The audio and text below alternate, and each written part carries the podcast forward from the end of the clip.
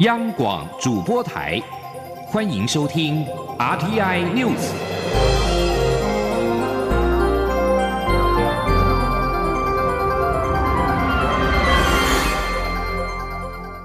听众朋友您好，欢迎收听这节央广主播台提供给您的 RTI News，我是张顺祥。内涵挺台抗中声明的二零二一年国防授权法案。在遭到美国总统川普动用否决权退回之后，参议院在一号以压倒性的票数推翻了这项否决。这也是即将离任的川普否决权首度遭到国会的推翻。二零二一财政年度国防授权法案在十二月二十三号遭到川普否决退回之后，众议院在十二月二十八号集会。对这项法案进行重新表决，以三百二十二票赞成，八十七票反对；而参议院在一号也以八十一票赞成，十三票反对的三分之二绝对多数推翻了川普的否决权。国防授权法案攸关高达七千四百亿美元的国防年度预算，法案内容包括了军队加薪。军事项目与建设、军眷照顾与纪念南北战争时期邦联领袖军事基地重新命名等，也包含了挺台抗中的声明。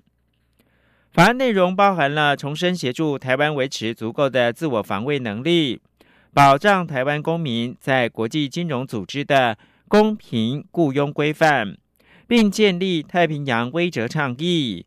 强化美国在印太防御能力，贺阻中国。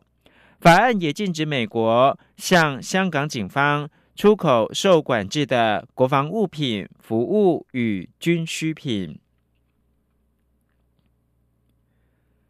中央流行疫情指挥中心在一号公布，台湾新增三例境外移入 COVID-19 的确定病例，分别是从印尼、美国入境。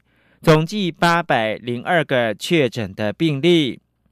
此外，中国上海卫生单位近日公布有一例来自台湾的 COVID-19 病例，经过比对之后，确认这个病例就是去年十月曾经确诊的案五五二，成为台湾输出复阳的首例。指挥中心将提供相关的资讯给中国大陆，作为后续治疗参考。请听央广记者。陈国维报道。中国上海公布有来自台湾的确诊病例。中央流行疫情指挥中心医疗应变组副组长罗一军表示，这名病例就是案五五二，是本国籍三十多岁男性，二零一九年十二月到菲律宾工作，在去年十月十四号出现症状，十月二十五号返国，在机场裁检为阴性，但隔天因出现咳嗽伴随胸痛、全身酸痛等症状，再次裁检后确诊，到十一月十九号二采阴治愈出院。他说。案五五二现在因为工作关系去上海，在机场裁剪后，十二月三十号被上海卫生单位公布确诊。现阶段获得的检验报告看起来是复阳的个案。所谓的复阳，就是说在这个病毒排出的这个可能长达可以到八十多天甚至一百多天的这个期间呢，他可能已经是阴阴阳阳反复在进。这个想大家都看过很多哈。我们已经把这个按五五二相关的这个确诊的资讯呢，呃，提供给陆方这边来做参考。罗一军说明，中国大陆对于确诊者是先在医院集中观察十四天，再居家观察十四天。由于当地也处理过很多复阳的个案，所以借由通知这名确诊者有复阳情形，希望可以减少按五五二在医院接续被隔离的机会。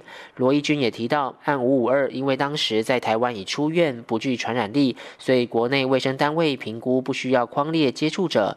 不过，按五五二的公司这两天有透过自费裁剪。检验公司里曾与他接触过的二十名员工，目前有十六人检验完毕，都为阴性，其他人还在检验中。由于指挥中心已评估这是一起治愈不具传染力的个案，所以预期这二十名员工都不具传染风险。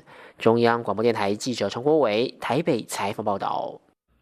跨年夜各地举办大型活动，指挥中心医疗应变组的副组长罗一军在一号表示，这次透过启动天网。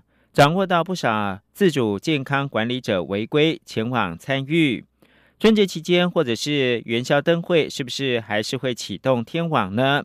指挥中心表示，将会是这次办理的整体情况以及疫情的发展再决定。英国发现 COVID-19 的变种病毒，引发了全球恐慌。指挥中心表示，其实从 COVID-19 爆发以来，一共出现四种主要的变异病毒株。其中，以英国的变异株跟南非的变异株最有可能成为下一波主要流行株。指挥中心将持续掌握相关动态。陈国维报道。中央流行疫情指挥中心医疗应变组副组长罗义军指出，世界卫生组织整理出从疫情爆发后，大概有四种主要的变异株。第一种是在去年二三月就演化出的变异株，再来是去年十月、十一月丹麦水貂感染的病毒株，接着就是最近的英国及南非变异株。以这个变异的速度来看，就是说。一年来讲，它可能至少主要有变到四次，但是四次里头，像丹麦的这个水貂的病毒，它并没有造成比较大规模人类的疫情哈。那目前南非跟英国的这个变异株看起来是比较具有传播力上的优势，所以它有可能会代替掉原来二三月时候演化出来的变异株哈，那成为下一波可能主要的流行株。罗伊军表示，因为物竞天择，病毒会变异，而且等到疫苗开打后，还可能加速病毒演化，所以指挥中心在防疫准备上将持续掌握病毒变异情况。指挥中心说，因应英国变种病毒，国内从去年十二月十三号起，针对有英国旅游史的入境旅客，在检疫期满前都要裁剪。目前共约两百人，当中已裁剪一百一十一人，其中一百零六人呈阴性，五人还在检验中。另外外有十三人正在安排检验，其余则是还没有检疫期满。至于日前来台确诊的莫斯科芭蕾舞团团员罗一军说，在台八人近期在二采阴后出院，并由主办单位安排返国事宜。中央广播电台记者陈国伟台北采访报道。澳洲到底有多少只的无尾熊？长久以来是个大灾问。澳洲的官方已经在二零二零年的十一月通过计划。要在二零二一年发起无尾熊的普查，希望解开这项谜题，能够获得更多数据作为保育政策的后盾。不过，关于这项壮举是否有助于保育，也在澳洲国内引起了激辩。请听以下专题报道。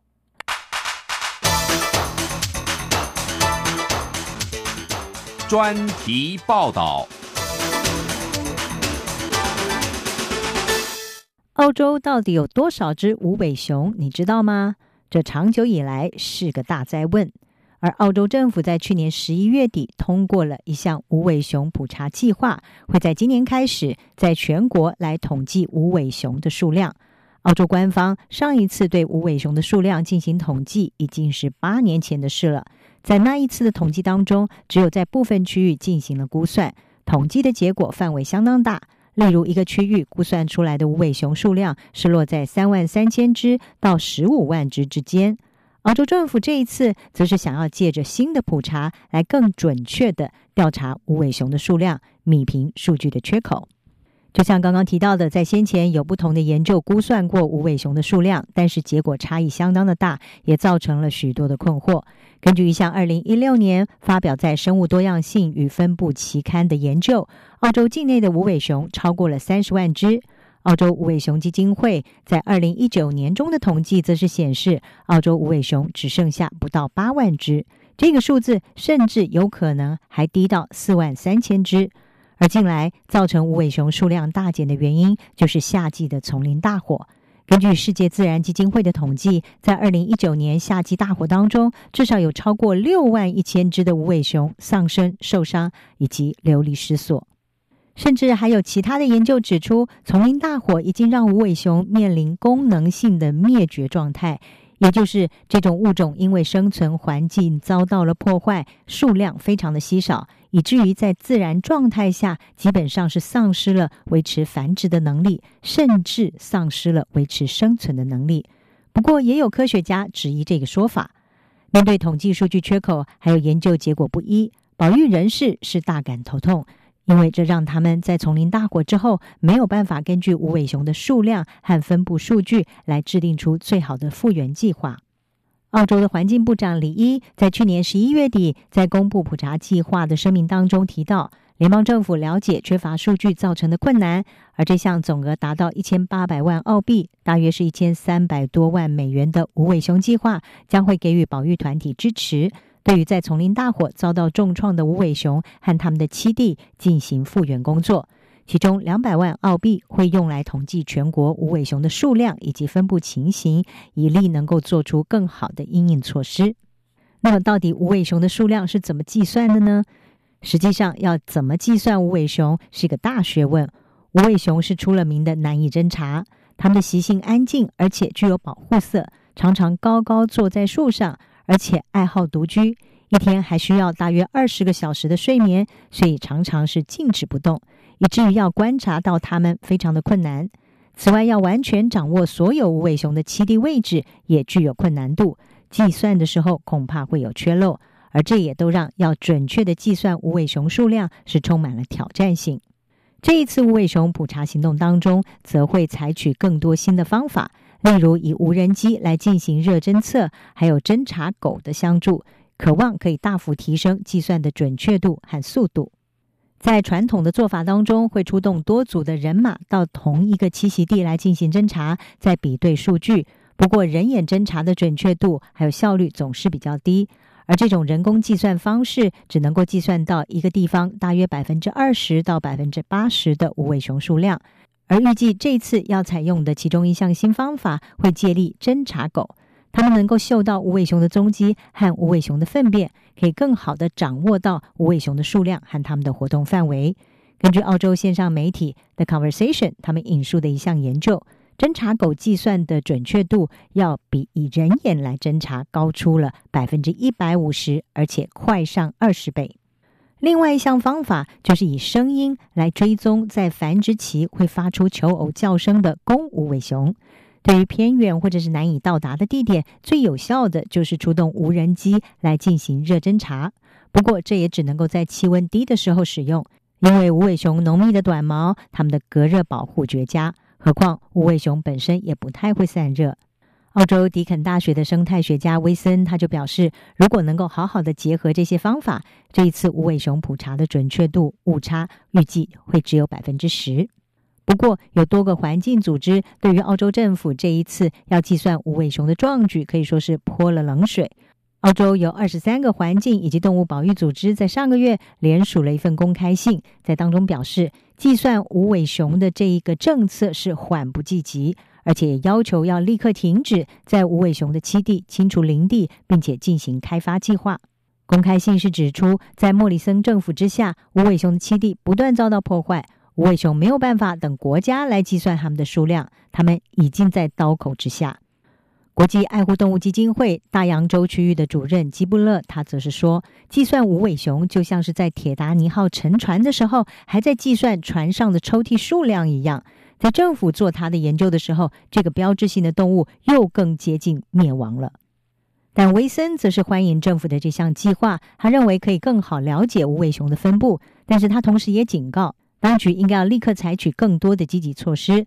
他说：“我们已经知道无尾熊数量在减少，现在迫切需要保育无尾熊栖地的行动。”此外，澳洲联邦政府会怎么来使用普查到的无尾熊数量以及栖地的相关数据，也受到相当的关注。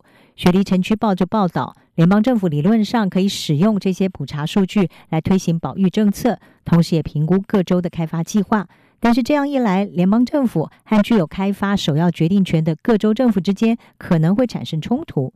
另外，也有环境人士建议，普查应该要涵盖威胁制图，能够更好的了解各种无尾熊群体它面临到的不同威胁，而不是单纯的进行数量的统计而已。这项无尾熊普查计划将会在今年正式上路。澳洲政府也已经誓言，这项计划不会走回头路。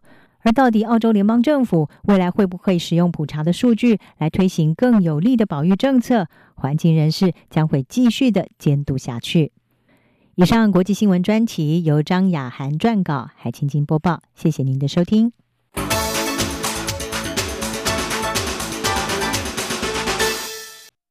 现在是台湾时间清晨的六点四十四分，又过了五十六秒。这里是中央广播电台台湾之音。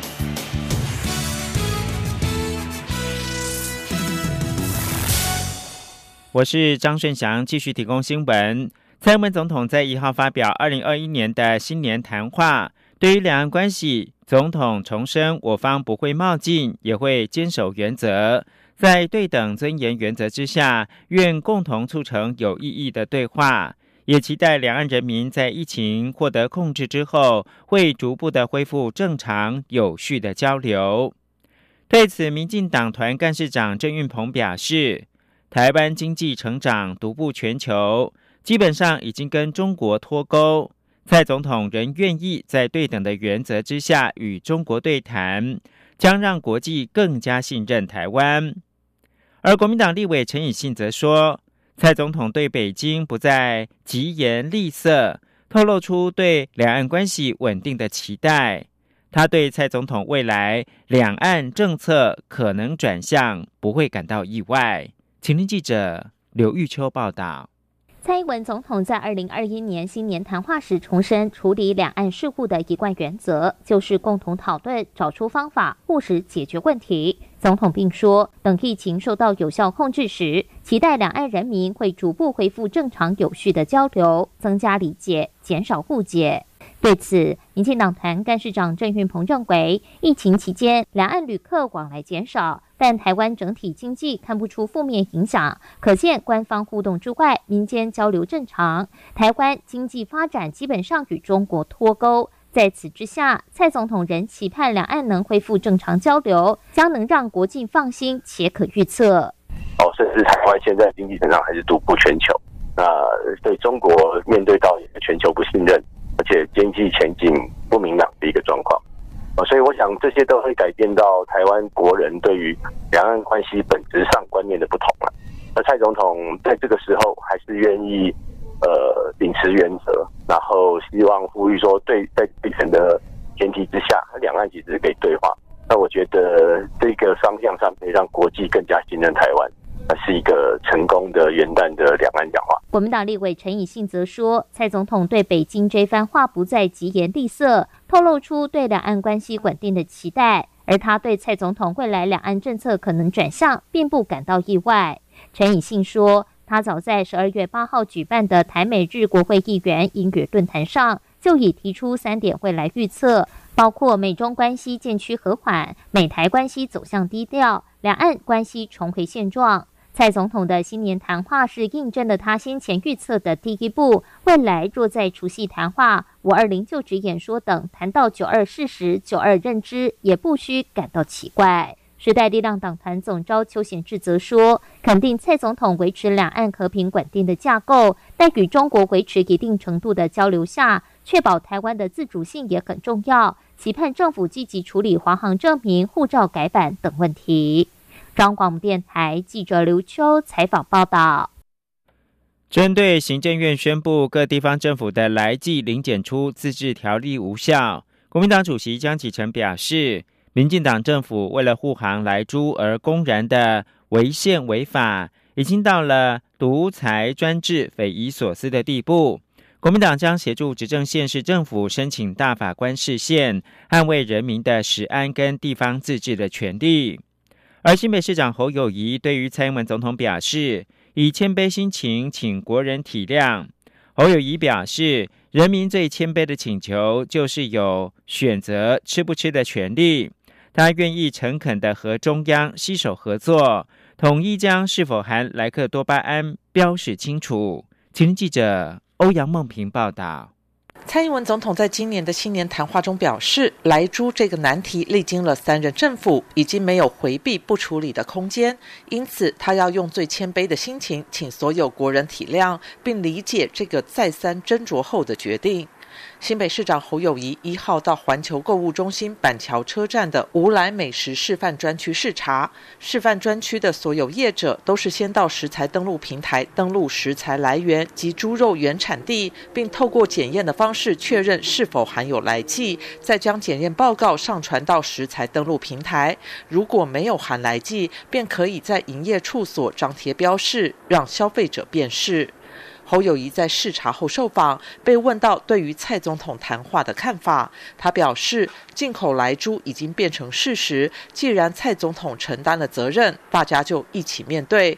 他恳请蔡总统下令行政院标示猪肉是否含有来剂，让人民能有选择吃与不吃的权利。他说：“民众最后这样一个卑微的请求，请记得，让民众在消费的过程当中。”看到猪肉，他就可以知道那个是不是来猪或不来。这个卑微的请求到现在为止，已经来猪都要进来了。中央的行政院，你的标示有办法让民众清楚吗？侯友谊指出，关于食安自治条例，中央对修改的部分有疑虑。现在新北市要求九大业者按照原本的条例办理，标示原产地及是否含来剂，否则将限期改善。如果没有改善，则开罚。对于行政院认定反来猪自治条例失效，台中市长卢秀燕则表示，中央对瘦肉精放水，台中市不会，仍会积极查气，落实城市的安全。这是市府的职责所在，也是市民的期待。中央广播电台记者欧阳梦平在台北采访报道。蔡英文总统在新年谈话当中提到，对于开放美国来猪进口，他会以最谦卑的心情，请国人体谅。对此，台北市长柯文哲表示，全国老百姓都在看，重点不在讲，而是做了什么。柯文哲说。你要宣布的时候，也不跟人民沟通，也不跟在野党沟通，就这样宣布。在立法院闹闹闹闹到十二月二十四号，然后现在命令通过了，你给地方政府七天时间去准备，这个叫谦卑的心情。你在十二月三十一号下午，然后一下子出招，你知道吗？这个不是算计，不是权谋，难道这个叫谦卑啊？柯文哲也提到，行政院政务委员罗秉成呼吁地方政府不要视中央为无物。让他听了有点难过，是因为他们先把人民视为无物，才会做出这种决策。蔡英文总统新年谈话关于开放来猪进口议题，总统表示，这个难题已经没有回避的空间。他以最谦卑的心情，请国人体谅。他身为总统，必须为台湾布一个永续生存的局。必须将眼光放远，克服未来更多挑战。总统指出，这个历任三任政府的难题已经没有回避不处理的空间。对此，民进党团的书记长庄瑞雄认为，蔡总统身段柔软，期盼民众体谅，有助于化解紧张对立。不过，时代力量党团总召邱显志认为。政府应该设法加强源头的把关，标示清楚，才能够让民众真正的安心。请听央广记者刘玉秋采访报道。来猪进口政策引发在野党强烈抗争，相关争议迟迟未歇。蔡英文总统特别在新年谈话中表示，开放来猪是历经三任政府的难题，已无回避的空间。他要用最谦卑的心情，请所有国人同胞体谅，也希望大家能够理解，开放来猪是政府再三斟酌后的决定。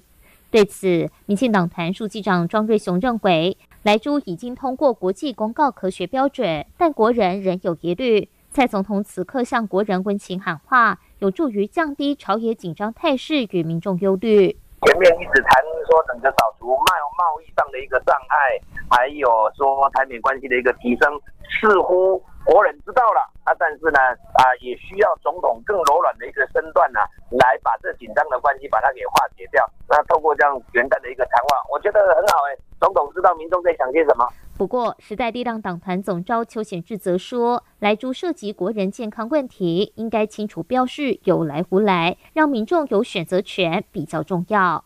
邱显志重申，进口猪肉标示产地没有意义，应该建立公开的网站，公布超过安全剂量的来猪进口资讯与直接开罚。才能消除民众对来猪政策的食安疑虑。说我们是反对开放来猪进口啊，那现在这个九个行政命令都已经合备的情况之下，那当然就是说你要去严格的去把关，然后让让民众可以安心，就是说这个这样的健康没有问题，而且让民众有一个选择的权利，部分应该要清楚的去表示出来啊。国民党立委洪孟凯则说。马政府时代能挺得住压力，坚持牛猪分离，但蔡总统却全盘接收。洪孟凯并说，国内有七成民意反对来猪进口，难题与民意孰轻孰重？若挡不住美国压力，就要开放来猪，这样的政府是不及格的政府。中央广播电台记者刘秋采访报道。白宫国安会一号推文肯定台湾取消美国牛猪进口的限制。表示这对美国农民是一项好消息，也期待在二零二一年进一步强化美台的经济联系。白宫国安会在二零二一年发出的第一则推文当中表示，台湾取消对美国牛肉跟猪肉进口的壁垒是受欢迎的一步，对美国农民是个好消息。我们期待在二零二一年进一步强化美台的经济联系。总统蔡英文在去年的八月二十八号正式宣布，自二零二一年的元月一号开始，放宽美国牛肉跟猪肉进口的管制。这项政策在台北时间元旦起正式生效。蔡总统也透过元旦谈话表示，台湾是依赖贸易生存的国家，开放符合国际标准的牛肉和猪肉进口的决定。历经三任政府的难题，已经没有回避不处理的空间，必须要把眼光放远，行动上步步为营。因为未来国家的发展还有更多的挑战需要克服。美国国会预定六号要认证获得最多选举人票的拜登当选下任总统。